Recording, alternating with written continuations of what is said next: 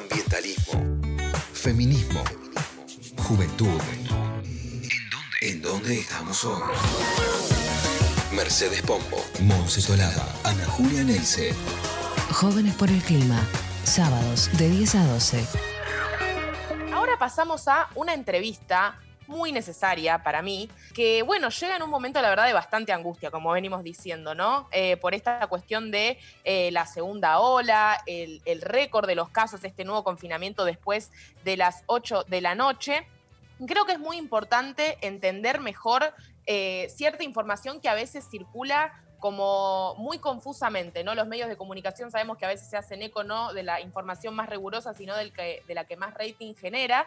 Y, para hablar un poco de estas cuestiones, para hablar eh, con, rigurosidad científica, entrevistamos a Agostina Mileo, eh, alias la Barbie científica, que justamente es comunicadora de estos temas de ciencia, escribió el libro Que la ciencia te acompaña a luchar por tus derechos, muchas veces vamos a decir la palabra ciencia, eh, es parte de Economía Feminita y como decíamos antes, escribe un newsletter para Cenital que sale todos los jueves y que recomendamos muchísimo para seguir de cerca todo lo que tiene que ver con eh, esta pandemia. Eh, vamos, a, ¿Vamos a escucharlo? Hola, ¿cómo estás, Ana? Hola, ¿qué tal? ¿Cómo les va?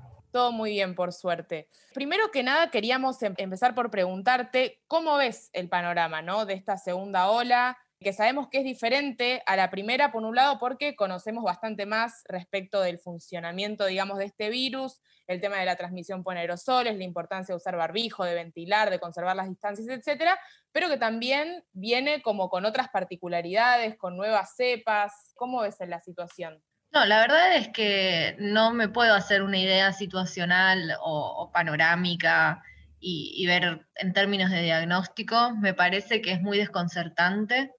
Creo que como vos decís, hay más información, sin embargo no tenemos resultados distintos.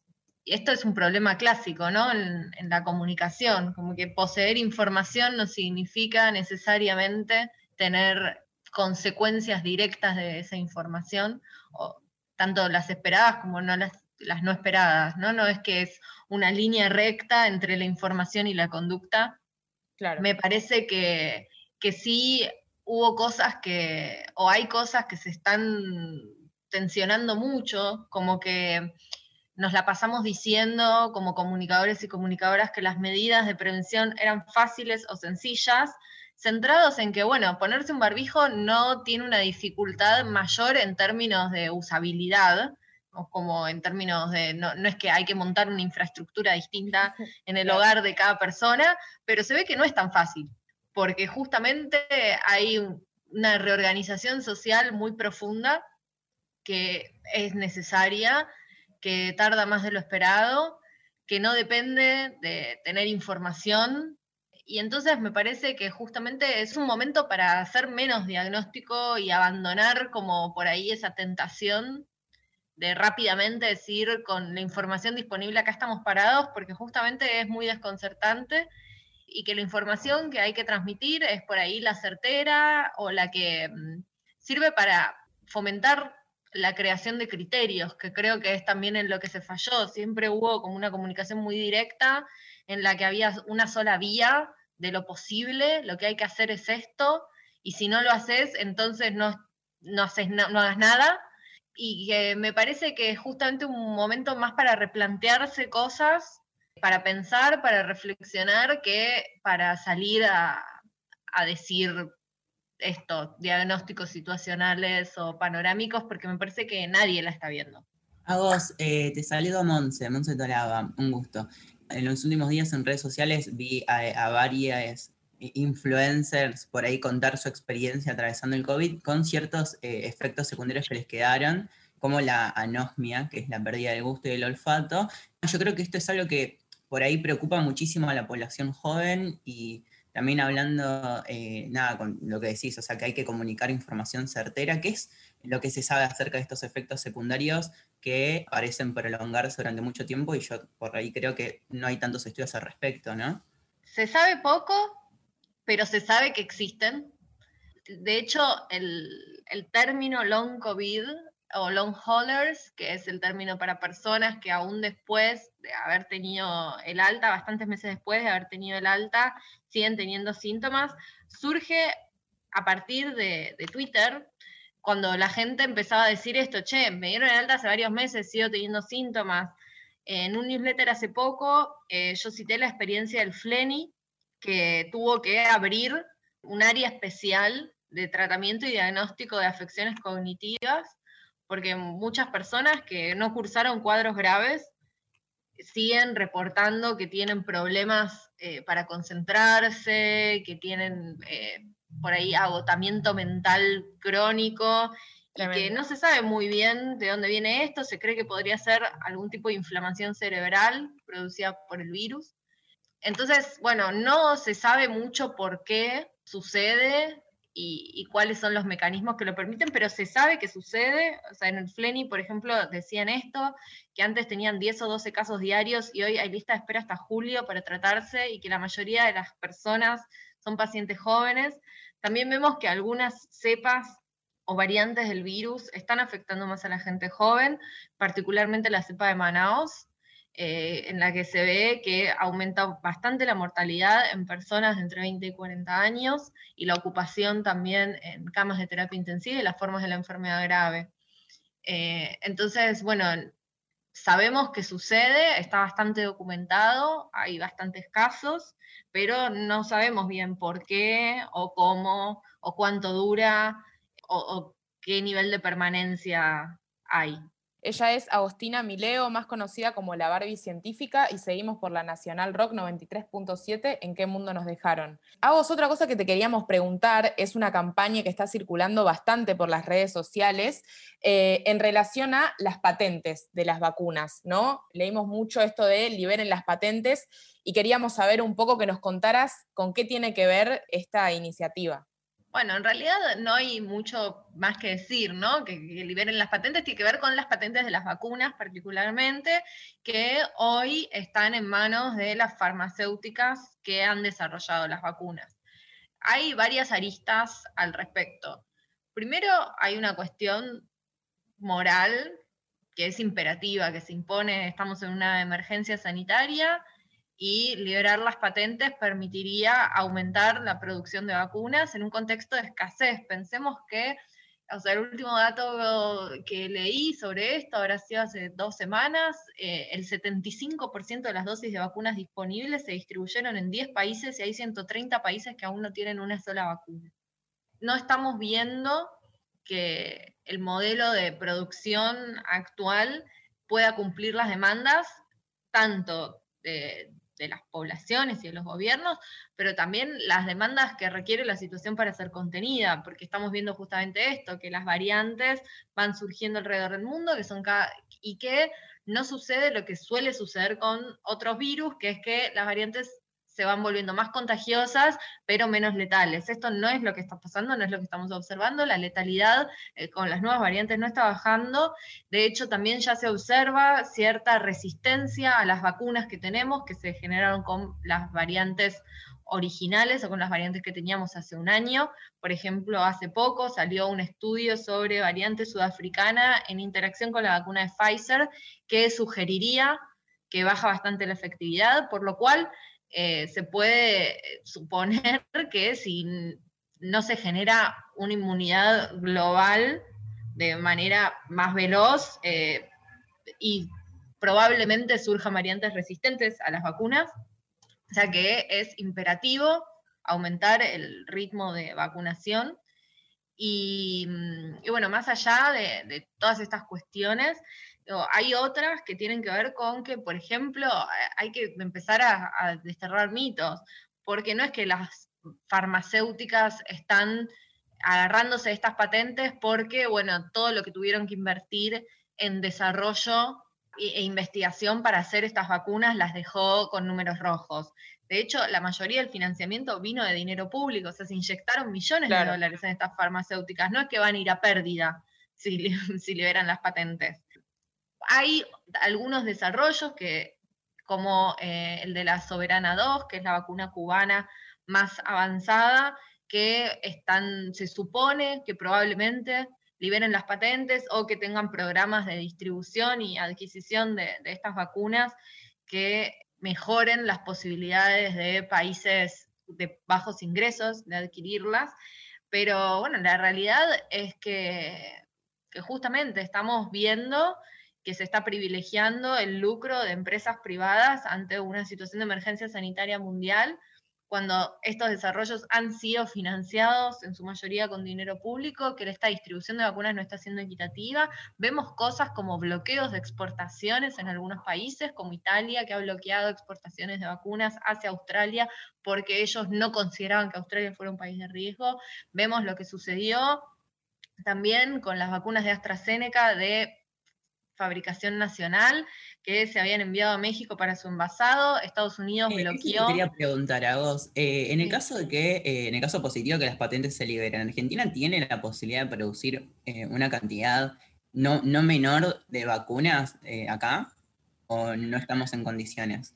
Bueno, todo haría suponer que sí, o sea, digamos, nosotros ya estamos produciendo vacunas, eh, las de AstraZeneca justamente. También se firmó un acuerdo para producir la Sputnik de manera nacional. También tenemos esta cuestión, digamos, de una economía bastante fragmentada en términos de insumos. Entonces, por ejemplo, eh, pas- pasó esto, ¿no? La vacuna se iba a producir acá, pero se iba a envasar en México, los insumos para envasarla en México iban a venir de Estados Unidos, Estados Unidos los bloqueó, entonces las vacunas se mandaron a Estados Unidos y ahora Estados Unidos bloqueó las vacunas. Claro. Em, vivimos en, este tipo de, de economía global, pero Argentina eh, tiene una muy buena base tecnológica eh, y un gran sistema científico. Entonces, bueno, no sé si mañana liberan las patentes y podríamos eh, producir vacunas para toda la población para fin de año, ¿no? Pero sí facilitaría este proceso y podríamos entrar en un proceso de justamente de fabricación y también con otros países de la región. Entonces tal vez hacerlo regionalmente, que unos hagan una parte, que otros hagan otra, y otros países que sí tienen por ahí capacidad tecnológica, eh, pero no eh, las patentes, las vacunas como India podrían también aumentar su producción. Se supone que la liberación de patentes, más que resectorizar la cuestión eh, territorialmente, justamente a lo que ayudaría sería a un mayor flujo global de vacunas y de fabricación de vacunas. Otra cuestión que te queríamos preguntar un poco en relación a, lo que empezabas a introducir del tema de las cepas, es algo que mencionaste en uno de tus newsletters, creo que este de ayer no, el anterior tampoco, sino el otro, que hablaba de una posible situación de pandemia permanente, que fue así como bastante aterrador el nombre, pero que tenía que ver con esto de que nunca se llegaba a la inmunidad del rebaño porque surgía una nueva cepa frente a la cual la vacuna era como resistente eh, nada, lo mencionamos por ahí muy al pasar en otro programa y queríamos que por ahí nos explicaras un poquito más de qué se trataba esta, esta situación, que entendemos que igual es una hipótesis todavía, ¿no? Es una hipótesis.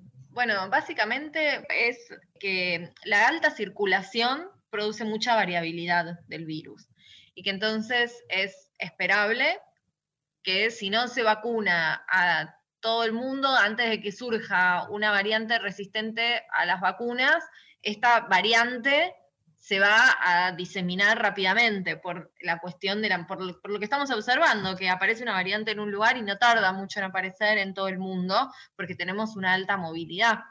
Eh, entonces, básicamente, y que lo que estamos observando es justamente esto, que las patentes no se liberan, que no hay una distribución equitativa entre países de las vacunas, entonces dado el escenario actual, es dable suponer eh, esto, digamos que no se va a llegar a vacunar a la gente antes de que surja una variante resistente a las vacunas.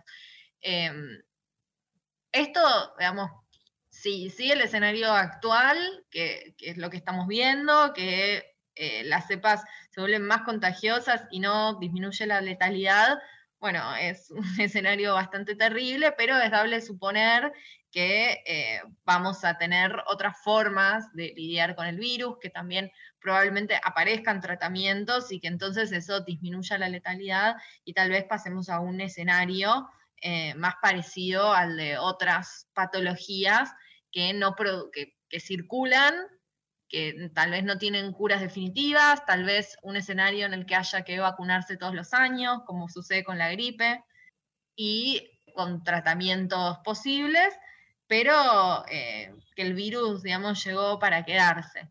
También, si atendemos a las causas estructurales, de esta pandemia, que para mí es otro de los temas centrales, que es que no, esto no surgió de la nada, sino que surgió a partir de nuestra matriz productiva y esa matriz productiva no cambia. La otra cuestión que tenemos que tener en cuenta es que hoy es el coronavirus y mañana es otro, porque no se está haciendo nada para frenar la producción de pandemias. Entonces, ahí es, otro escenario de, de la misma índole. Recordamos que estamos hablando con Agustina Mineo, acá en Nacional Rock 93.7, en qué mundo nos dejaron. Me quedo con esto que decís, eh, a vos, porque desde Jóvenes por el Clima siempre eh, hacemos énfasis en esta vinculación entre los problemas ambientales, o sea, la pérdida de biodiversidad, la aparición de pandemias, haciendo foco en usar esta situación crítica, alarmante, para realzar la importancia de repensar la relación que tiene nuestro sistema de producción y consumo con la naturaleza esto de que no se está haciendo nada por evitar eh, futuras pandemias, eh, me, parece como nada muy importante, un aporte que, se puede desarrollar eh, a profundidad. Em, y nada, sabemos que es un, tema que vos siempre abordás y si, si tenés alguna opinión para cerrar con respecto a eso y obvio si tenés cualquier cosa que quieras comentar. Sí, bueno, yo no sé si eh, entro en la definición de joven por el clima, no sé cuánto, cuánto es la, edad máxima de, la organización, em, pero allá lejos y hace tiempo ya, eh, pasaron 15 años de que yo empecé la universidad y estudié ciencias ambientales justamente en su momento, y me acuerdo, los primeros apuntes, así, la, no sé, la primera clase, era te daban la lista de consecuencias del cambio climático. Uno, derretimiento de los casquetes polares. Dos, aumento de las sequías. Tres, pandemias. Como que no, es, no, era, y me sorprende muchísimo eh, haber visto discursos de políticos diciendo, esto nos sorprendió, nadie podría haberlo previsto. Y hay toneladas de trabajos advirtiendo justamente esto, que la sí, como que, ay, yo no sabía nada de esto, cuando hay un montón de estudios al respecto. Muchísimos, pero era, es irrisorio, que, que nos digan eso es que se nos rían en la cara, pero bueno, uno puede presumir mala fe o puede presumir justamente que hay mecanismos, que así como hay mecanismos de generación de conocimiento, hay mecanismos de generación de ignorancia. Totalmente. Podemos preguntarnos qué es lo que hace que una cuestión tan decisiva respecto a la salud, respecto a la organización social, siga siendo sistemáticamente ignorada, no solo desde el punto de vista del acceso a la información y de las políticas públicas, em, sino también desde em, la importancia y la relevancia que se le da em, porque yo, yo creo que justamente es algo que genera mucha parálisis, porque la solución, bueno, es cambiarlo todo. Entonces, hay algo, eh, bueno, Jameson decía, es más fácil imaginar el fin de la humanidad que el fin del capitalismo. Y me parece que hay algo ahí que nos tenemos que preguntar acerca de, de cuáles son los mecanismos de resignación que hemos legitimado para que nos parezca que no hay alternativas a un sistema absolutamente extractivo que, es devastador. Y, creo que, esa es la pregunta que nos tenemos que hacer. ¿Por qué nos permitimos estar resignados? Totalmente. Eh, muchas gracias, a vos por venir. Un placer escucharte. Ella fue Agustina Mireo, la Barbie científica, hablando de la pandemia que estamos atravesando y trayendo información muy rigurosa. Muchas gracias, Agus.